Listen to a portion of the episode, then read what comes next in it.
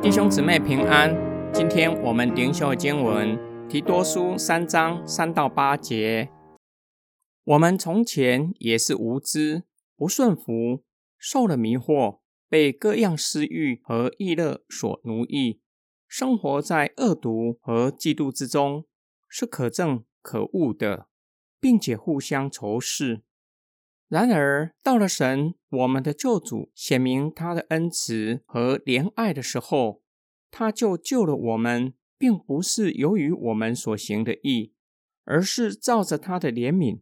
借着重生的喜和圣灵的更新。圣灵就是神借着我们的救主耶稣基督，丰丰富富浇灌在我们身上的，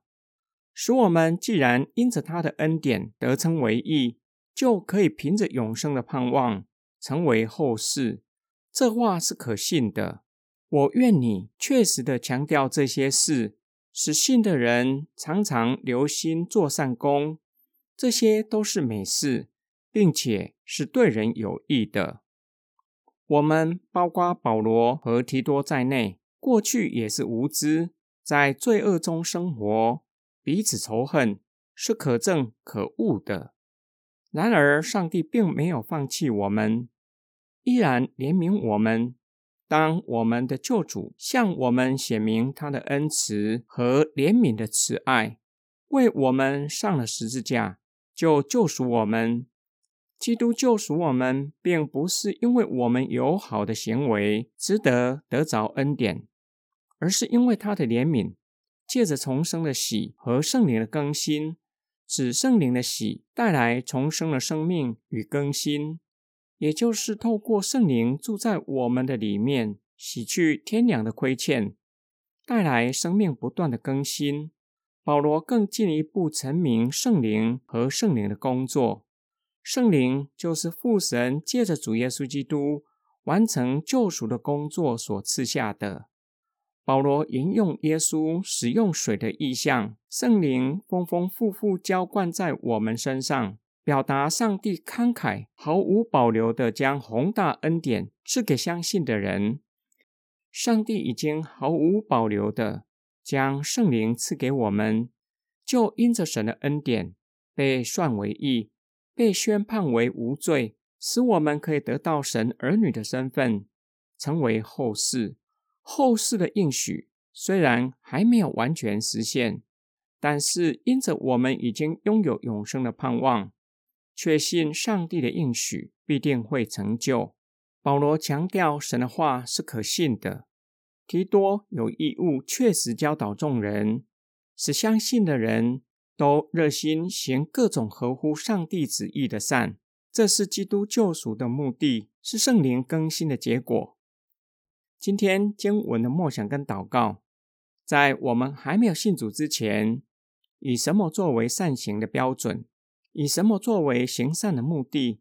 我们信主之后，对善行的标准又有什么不同？以什么作为行善的目的？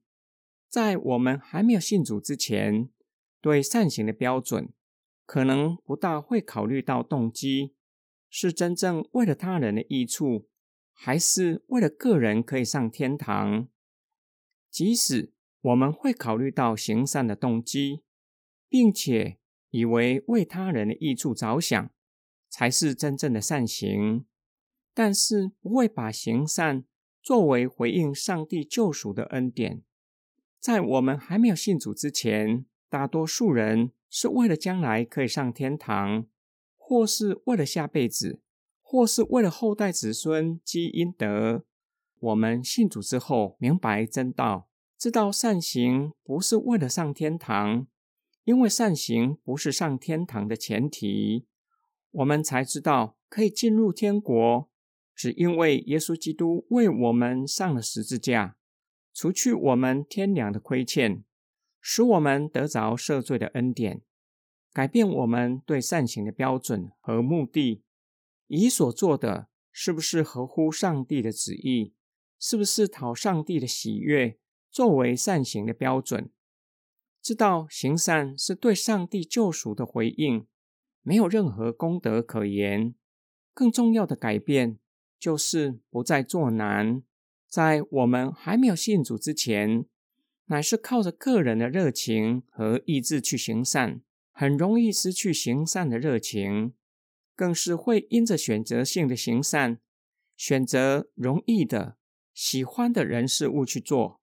至于困难的、不喜欢的人事物，会选择性的忽视。当我们有圣灵的内助，虽然并不是已经完全。